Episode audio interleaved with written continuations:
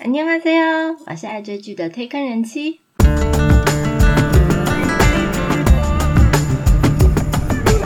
欢迎大家来听我说句话，跟着我一起掉入无止境的追剧人生吧。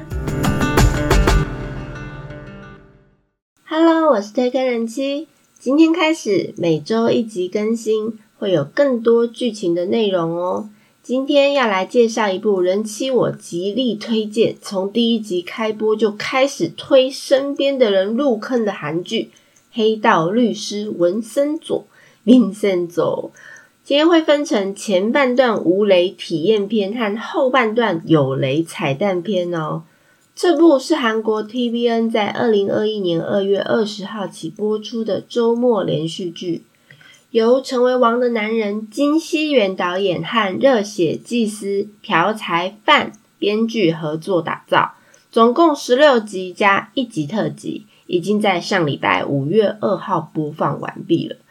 这部开播的时候，同时期有很多部话题度很高的韩剧一起开战厮杀，像同样都是周末档期的 SBS。Penthouse 第二季，还有接档它的呃模范继承车，还有之前 OCN 半穿越推理剧的 Times 和近期度好评不断有龙头神尾剧的怪物，这么多剧都在周末五六日三天大乱斗，我真的前阵子周末晚上都追到三四点才睡，超累的。本来同期，但是不是周末档期的《西西弗斯》，也是期待度很高。不过呢，看完第一集，我其实有一点傻眼。后来我给了他三集的机会，结果弃剧了。文森佐呢，剧情是在讲因为组织内部纠纷而从意大利逃回韩国的黑手党顾问 Vincenzo Gassano。一个因缘际会下，他遇到了律师女主角红车英以后，两个人以黑手党 mafia 的方式实现正义的故事。我不知道该怎么分类这部剧的类型，它又不算是法律的律政剧，也不完全是黑帮片或者是动作剧。我觉得它倒像是可以让你笑到病鬼体的神经喜剧。首播七点五九趴，平均收视十点四四趴，最高收视是大结局的十四点六三趴，哇，已经挤进 TVN 历年收视排行的第六名了。记得我才刚做完 TVN 收视排行那一集，最后第十名的《机智牢房生活》就挤出前十喽，拜拜，安妞。到底《黑道律师文森佐》会是怎么样一部故事呢？先来介绍一下主角们。首先，整部戏就看他从头帅到尾就够了的男主角宋仲基。天哪！我要先说，我原本不是他的粉丝的，我连《太阳的后裔》我都没有追过。我对宋仲基的印象就是在电影《狼少年》很帅很帅，然后过年时候的那个电影《胜利号》我也觉得很帅很帅，然后就这样。跟这部片呢，从开播那一天呢，我就被他帅到了。不过我还坚持住了，但是我一直忍忍忍到第十六集的 ending，他天呐，那个帅气的眼神，我整个撑不住了，直接被圈粉了。IG 立马追踪他，不得不说宋仲基真的是非常有魅力。相信宋仲基基本资料我也不用多做介绍了，大家可以不用知道他的过去没有关系。只要你们追一下这部《Vincenzo Casano》，就会跟我一样一起掉入他的深渊呢。在这部剧里面，他是饰演一个韩裔意大利籍律师，在意大利文的名字叫做文森佐 （Vincenzo）。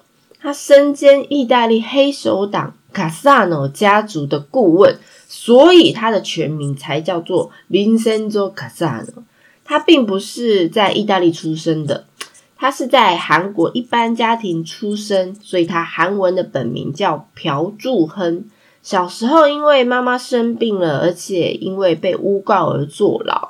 那柱亨呢，在育幼院里面被外国的夫妻领养到了意大利。那林森哲呢，是属于一个很冷血的战略家，拥有非常完美帅气的扑克脸。对他的黑手党老板呃非常的忠诚，而且老板也非常信任他。所以呢，Vincenzo 顾问呢，在这个黑手党家族里面呢的地位非常的重。不过，老板年老去世了，他接手他的儿子呢，对 Vincenzo 非常有敌意，可能觉得为什么他老爸那么信任他，所以呢，就暗地派了杀手要干掉 Vincenzo。当然，在第一集里面一开场，一个帅气的沙暴想趁他睡觉时干掉他的杀手们，于是。林森者都回到了韩国来，当然他回韩国还是另外有一个主要的原因的，后面再说。宋仲基因为剧情，所以他需要讲一口流利的意大利文。虽然我其实，在剧里面我根本听不懂他到底讲的标不标准，但是他讲出来就散发了一种欧洲贵族公子的气息，而且听说所有的武打戏都是他亲自上阵了。动作非常的利落，还有第二集里面洗澡镜头大露身材，天哪，非常的养眼哦！婆婆妈妈们，你们不追还像话吗？赶快一起追一波吧！再来，女主角全汝彬，她夸张搞怪的演技，其实让我对她印象非常深刻。今年三十一岁的她呢，过去到底演过什么呢？其实我第一次看到呃这个演员名单，我也想说，天哪，全如冰，几像，我怎么都没有听过。OK，全如冰他又是怎样一步一步登上女主角这个位置呢？我查了一下他的资料，虾米会，他居然有演过电影《奸臣》诶，他跟我的朱智勋有演过电影《奸臣》，我那唔知呀，而且他还演过韩剧《救救我吧》第一季，嗯，不过呢。这些都是他只闪过几分钟画面的角色吧，所以他的人气和知名度都没有很高，应该说跟我一样都没有人知道他是谁。那他的长相呢，也比较有特色型的，比较不是一般大众认知的美女型。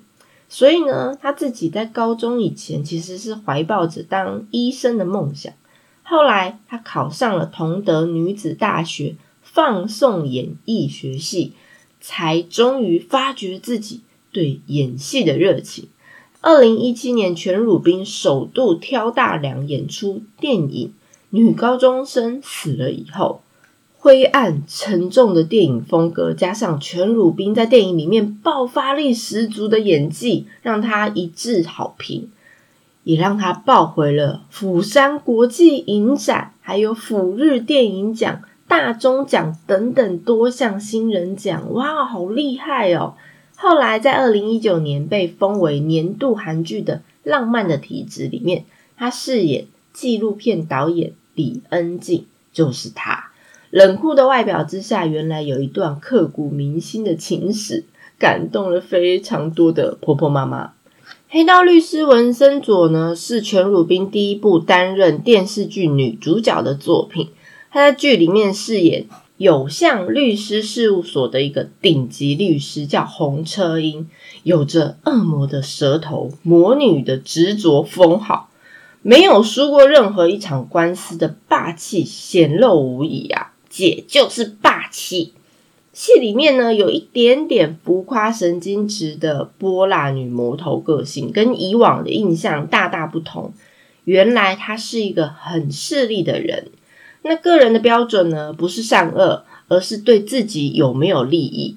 这么势利的一个人，就在他父亲因为被人假车祸杀害了以后，他决定要用自己的法律专业来报复、对抗那些恶势力。另外还有一个主要演员，他的表现出乎我意料而刮目相看的玉泽演，第二代韩国男团 Two PM 的主 rapper。除了以 Two PM 成员歌手身份活跃以外呢，他也是一名演员。他曾经演出《灰姑娘的姐姐》啊，《军害》、《打架吧鬼神》等等的热门电视剧。这一次，他在剧里面饰演有向律师事务所的实习律师，叫做张俊宇。他常常跟在洪车英的身边，有点点像他的助理律师。自认为韩版詹姆士庞德说要保护他的洪车英前辈，看上去性格单纯，非常的无害，怎知道他其实有另外一个身份？好，因为是韩国偶像男团出身的玉泽演，那大家对他的印象比较停留在他在舞台上唱跳，动不动就露六块腹肌的野兽男孩。所以我也对他刚开始在戏里的角色，就是应该就是耍宝啊那种角色，想不到他真正的身份居然是大 boss 诶他是巴别财团幕后的主人，叫做张汉硕。虽然这样介绍好像有点暴雷，不过这个东西在第四集的时候其实就大公开了。最重要的是看玉泽演要怎么用他的演技来改变我们对他的既有印象。第四集结尾公开他是大 boss 的时候，我真的就怀疑他可不可以胜任这个角色，他可以演得很坏吗？想不到，他居然有好几幕的表现，让我觉得他长大了。露娜认可你耶，棒棒！不过对他的演技啊，网友是两极化的评价。像我觉得他其实有跳脱过往的风格。那有有些人认为玉泽也没有把张汉硕这个角色演到位，然后选角并不是很适合这样子。因为他是那种阳光男孩型，他看起来，所以不太适合这种比较阴郁啊、变态的这种大坏蛋角色。那加上玉泽演呢，其实前面在戏里的表现方式有一点点太浮夸了，所以和他对戏的那些人都比较属于内敛的演法。那他比较 freestyle 的玉泽演的，比较容易让人家出戏。不知道大家怎么看？那我个人是觉得，其实我觉得他真的演的还不错。这部片的配角阵容呢，也是非常的强大。全场的焦点呢，虽然是男主角宋仲基，不过 Vincenzo 到底让人具备称赞的另外一个理由，其实就是他一狗票的绿叶高手演员来助阵，来盘点一下 Vincenzo 里面有哪些隐藏的角色。可能这些人才出场几分钟，但是却有意想不到的梗哦。首先，第一集里面，林真泽呢回到韩国出机场的那时候就被人坑了。他坐上了一台看似很好心的接送司机，没想到那个司机居然是大骗子。哎，大家会觉得这司机看起来很眼熟呢。虾米，他就是《机不可失》里面那个马兄萨陈善奎。跟他同伙的那位虾米也很眼熟，原来是最近话题韩剧《Mouse》的男主角之一李熙俊。天呐，他最近因为《Mouse》啊，在演技里大爆发，受到非常多人的关注哦。再来又是谁？戏里面有个常常穿着运动服住在景家大厦开当铺那个大叔住户，一直称自己是武林高手。那个大叔，你们知道他是谁吗？哦，看到他我就忍不住叫一声“朴技叔”，才不是呢。他的本名是杨庆元，他就是在《爱的迫降》里面那个北韩 F Four 最刀子口豆腐心的那一位啦，想起来了吧？接下来。是因为刚开始以为他是大 boss，其实他只是个傀儡，但是他把傀儡角色演得非常淋漓尽致的郭东延。二零一二年就出道的他，到现在呢，其实有十几部作品了，特别是他在人气韩剧里面都担任男二的角色居多。这次虽然只是配角，不过他在这部剧里面把他的这个角色个性表现的非常的出色，所以他的在网络上的讨论度非常的高，人人气也跟着暴涨。在这边，我要另外特别介绍一个我最喜欢这部片的一个绿叶演员。这部分可能很多人都有忽略他，不过对我来说，他真的是一大看点，非常的逗趣。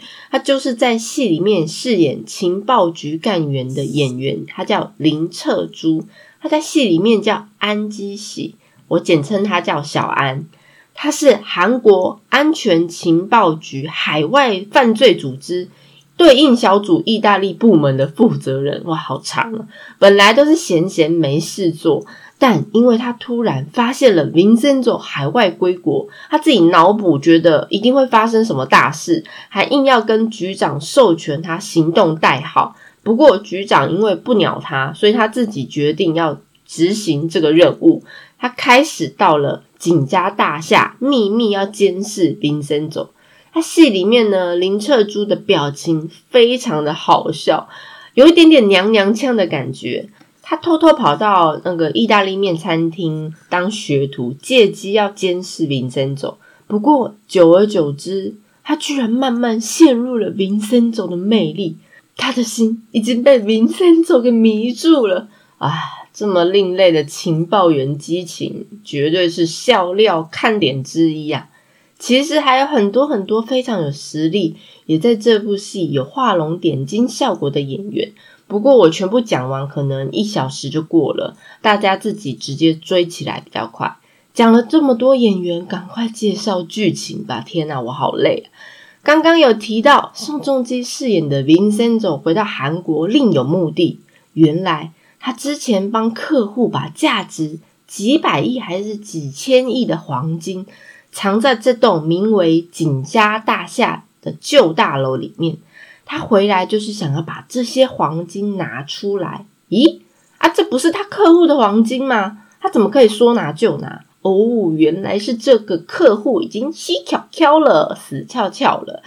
知道怎么打开黄金密室的方式，只有 Vincento，还有他一个共同协助这位客户的朋友曹社长，两个人知道而已。所以，当他来到整部剧最重要的场景。景家大厦，这环境设定非常的奇妙，看起来很像是一部快要荒废、等待都更的一个旧大楼，很像是重庆森林里面的重庆大厦，或者你要说它像功夫里面的猪笼城寨也可以。而这栋大厦每一个住户也各有本事，真的是高手藏民间。重点是这些韩国 style 的住户居民。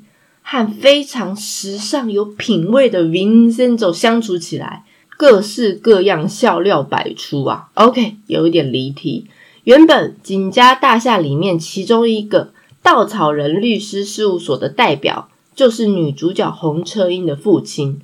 他替一些受巴别集团欺压的人打官司，因此让这个财团的利益和名声都受损了。结果居然暗中找人把这个父亲给干掉了。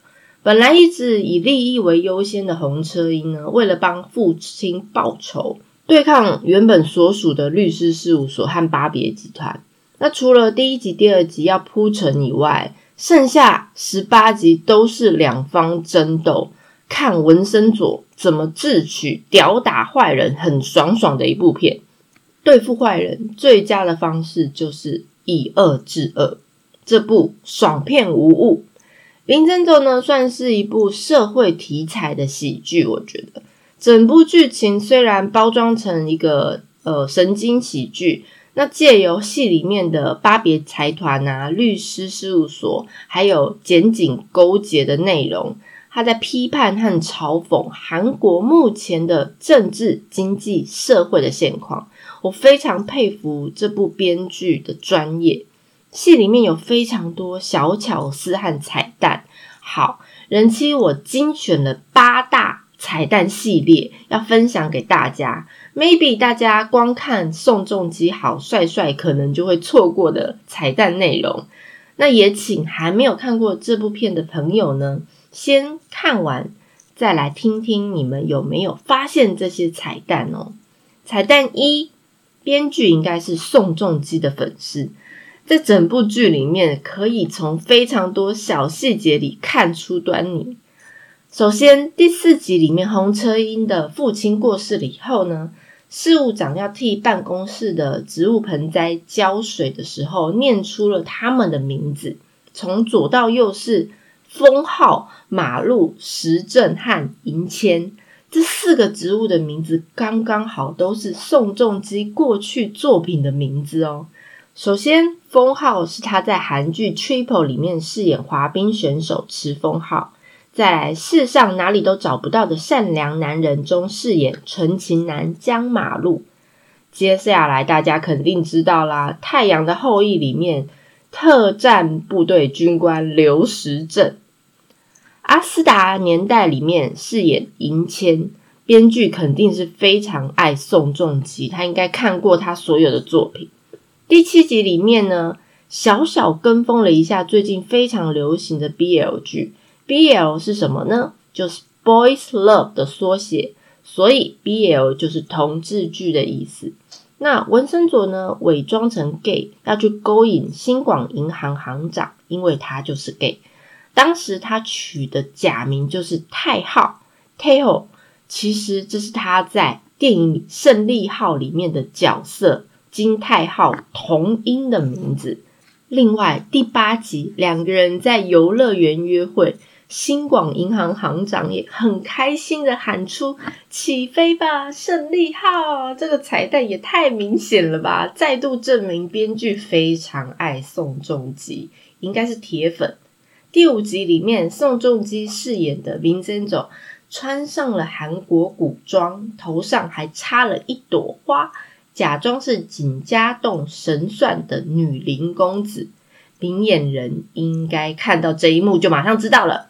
这个就是宋仲基之前的代表作《陈云馆绯闻》里面的角色巨龙和女帝。重点是宋仲基十年前和十年后居然都没有变啊！天哪，也太冻龄了吧！羡慕。彩蛋二，满满的圣经典故，故事中的坏蛋巴别集团和狼狈为奸的有相律师所，这些命名。竟然都跟圣经内容有关呢？巴别这个名字呢，是取自于旧约全书里面的其中一个故事。它是在讲说，一群人说着同样的语言。大洪水来了之后呢，到了士拿地区，打算建造一座通天的高塔，叫做巴别塔。那在上帝知道了以后呢，打乱了他们的语言，让他们没有办法沟通。所以将他们呢分散到世界各地，因此巴别有上帝之门和混乱的含义。再来，有相事务所的有相，它跟偶像的韩文发音都是五藏。那在圣经中呢，十诫里面包括不可拜偶像，所以从名字看看起来呢，假设林真走是正派，那有相很明显就是反派的意思。再来，戏里面大 boss 张汉硕和傀儡弟弟张汉书也被比喻成该隐与亚伯，这同样也是圣经中的典故。圣经里面呢，该隐和亚伯是亚当夏娃的儿子，该隐是哥哥，亚伯是弟弟，一个喜欢种地，一个喜欢牧羊。某一天呢，兄弟都供奉了东西给上帝。然而耶和华看看中了亚伯和他的供物，那不喜欢该隐和他的供物。这时候该隐他就生气气了，一气之下杀了亚伯。Oh no！可是剧里面哥哥真的有干掉弟弟吗？那就自己追下去吧。彩蛋三：取名的艺术。刚刚提到巴别和有相取名都有参考圣经，还有更多你可能不知道，绝对要解释给你听才了解的。首先，Vincenzo 的名字不是乱取的哦，Vincenzo 是出自于拉丁文的 Vincentius 啊，太难念。反正它的意思是胜利和征服的完成式。卡萨呢是罗马帝国时期呢。佛罗伦斯望族的姓氏的简化，这是个很多人丰盛、教廷赐姓的大家族。那字根的意义呢，是神所吹的气，也就是神的祝福的意思。所以呢，Vincento 的全名可以解释为神所祝福的胜利者。是不是名字取得好就赢一半了？难怪现在小孩取名都要去算过。好，离题了。接下来，整部片呢有一个鸽子也非常的抢戏，一直打扰林森走入睡或弄乱他房间，还带其他鸽子朋友来开轰趴。后来林森走还替这个鸽子取名叫英萨吉。我刚开始以为他是随便乱取的，就像我们给狗狗取来福、猫咪取咪咪之类的。英萨吉这个名字的来源呢，应该是意大利球员。菲利普·因萨吉，他是一个非常知名的运动球员。那据说他的技术呢不是很强，但是他非常的会抢点，他会在对的时机，好对对手伺机突袭，抢先对手预测球的落点，所以他很快速的可以拿到球。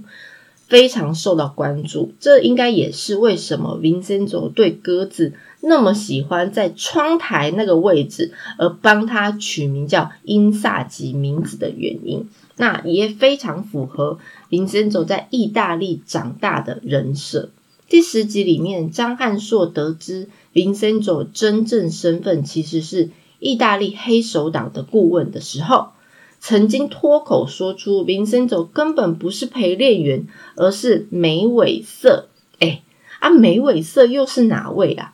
梅伟瑟其实是美国非常知名的一个拳击手，他拥有五十战五十胜的傲人战绩。在得知身份前，张汉硕基本上是屡战屡败，但是他还是对着弟弟张汉书说，他觉得林森走是一个很好的陪练员。然后不急着收拾 Vincenzo，直到他知道 Vincenzo 真实的身份以后，他脱口说出 Vincenzo 根本是梅尾色这里，他才动了真的要杀掉 Vincenzo 的心。这里呢，编剧是要让张汉硕形容 Vincenzo 是梅尾色，一方面是反映张汉硕他就是在美国长大的背景，很了解美国那边的资讯。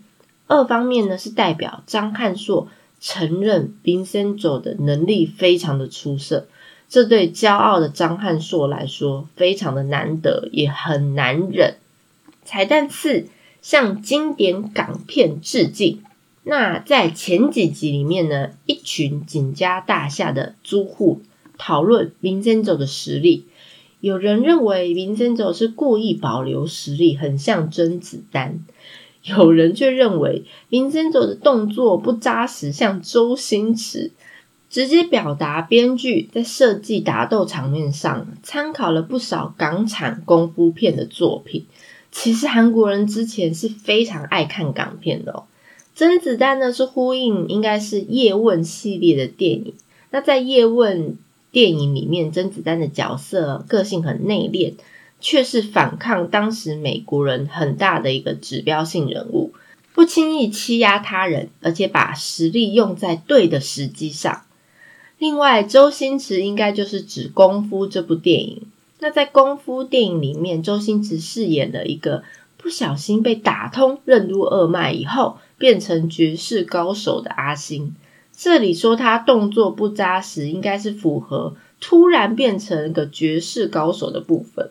另外，景家大厦的住户也好像功夫里面各个卧虎藏龙的租户，每次有事情发生了才会显现自己真实的实力。另外，林森走在第一集里面洗澡的那一幕，也仿效了周星驰功夫的情节和镜头。看样子，编剧应该也是周星驰的粉丝吧。还有一个，虽然不是港片。但是也是历史上的经典，在第十集里面，景家大厦的住户在门口摆出胜利的队旗，这跟法国大革命的照片相似度百分之百。我那时候看到这一幕的时候，我真的是笑翻了，真的是笑到地上。彩蛋五，编剧向自己致敬。剧中呢出现 TQ 建设这个名字不是随便取的哦。这个是来自于朴才范编剧的成名作《金科长》的小彩蛋。《金科长》里面呢，主角南宫明到 TQ 集团里面入职，原本以为进了大公司美梦成真，然而 TQ 建设居然是非常腐败又黑暗的。最后，南宫明呢站在对抗腐败的最前线。后来在朴才范编剧的其他作品里面。TQ 财团会引申有“乐色财团”的意思，像是在《热血司机》里面的剧情都有出现过，所以他不愧是金科长和《热血司机》的编剧，令人赞叹，respect。彩蛋六，向经典韩剧致敬。这部戏毕竟是喜剧，所以还是要玩一些明星梗之类的。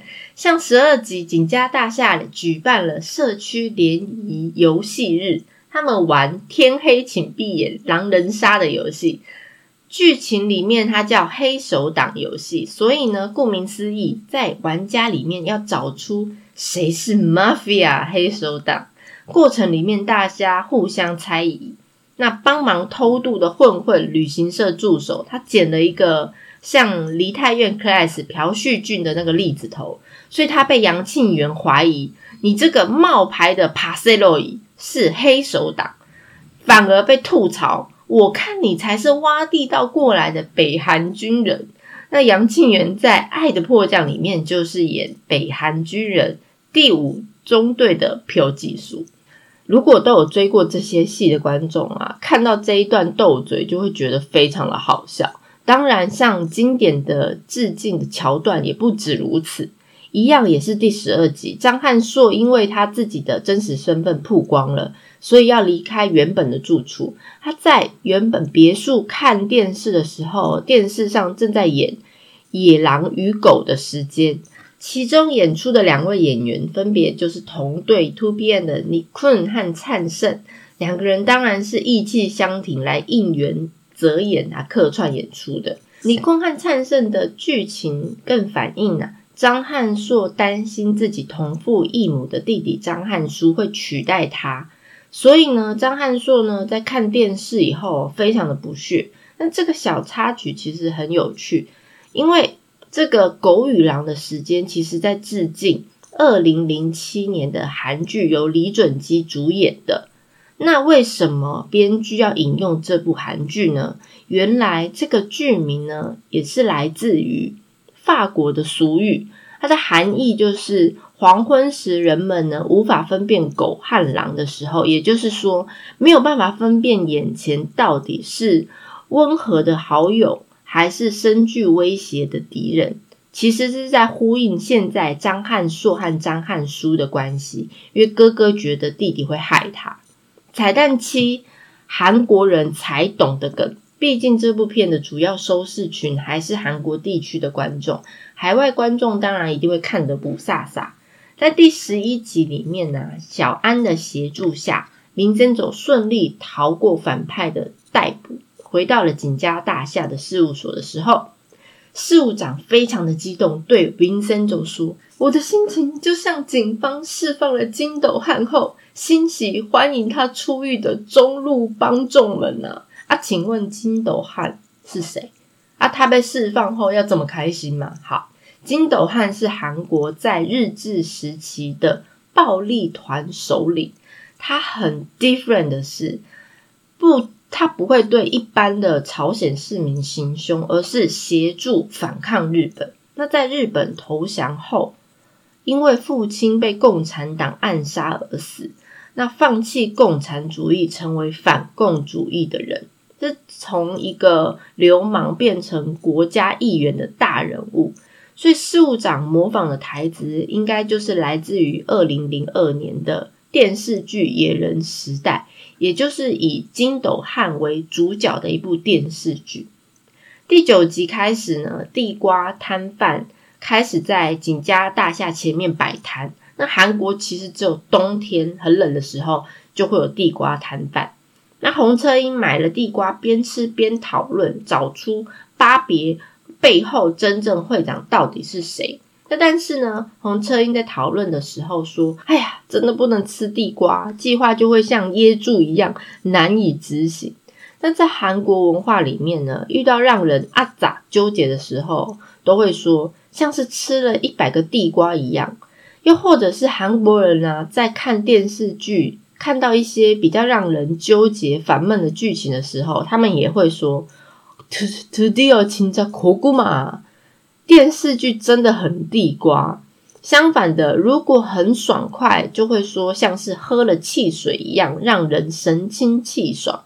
所以呢，他们有个词叫做“汽水展开”，塞打冲给，或者是叫做“汽水反击”，塞打盘脚。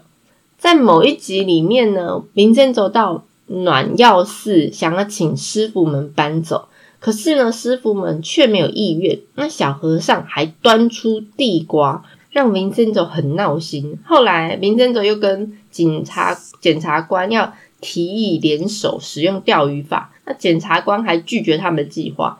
当时店家又刚好端上拔丝地瓜。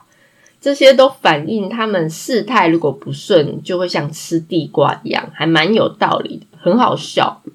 彩蛋八，台湾防疫世界称赞。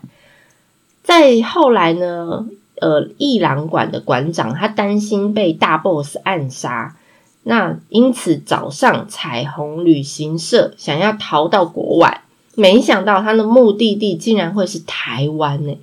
台湾防疫太成功了，除了这一幕呢，第四集林森哲和洪车英假扮消毒人员要去放火，网友也发现了车上的消防车车上写着 T W 防疫，天哪，这部分我居然没有发现，我是重新看资料看到，我还重新去看，这该不会台湾有夜配吧？嗯，应该没有。哦天哪！我终于讲完了八大系列的彩蛋，口超可好。听完以上的彩蛋，看过的人不知道有没有发现这些细节呢？是不是跟我一样非常佩服编剧啊？从这些小细节，其实真的可以看出编剧是怎么细腻的去塑造角色。其实还有更多更多小彩蛋，但是因为真的太 detail 了，讲完我都天亮了。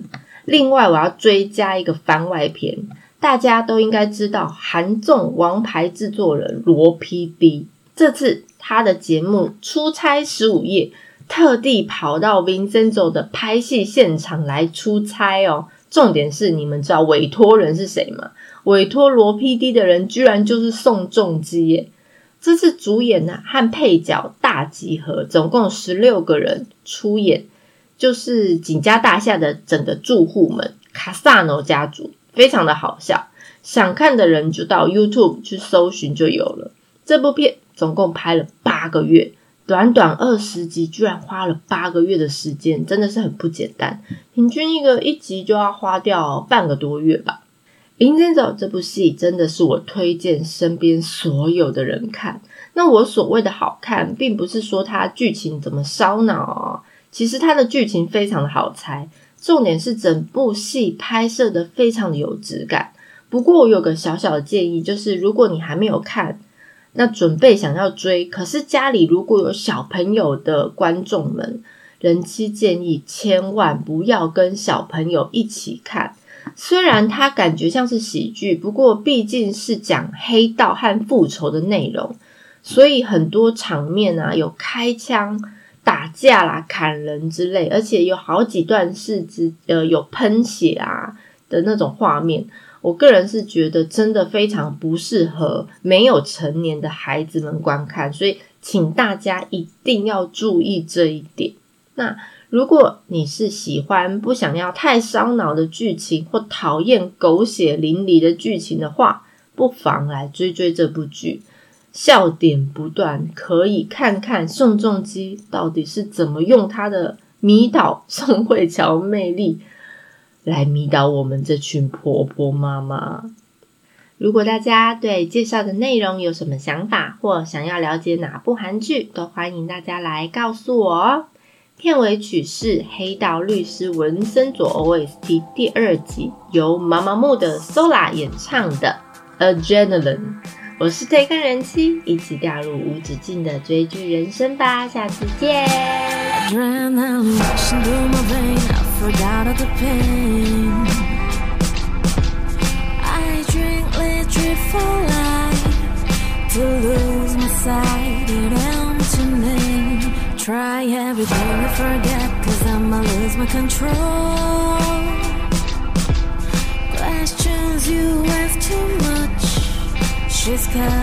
Might be getting No one to trust.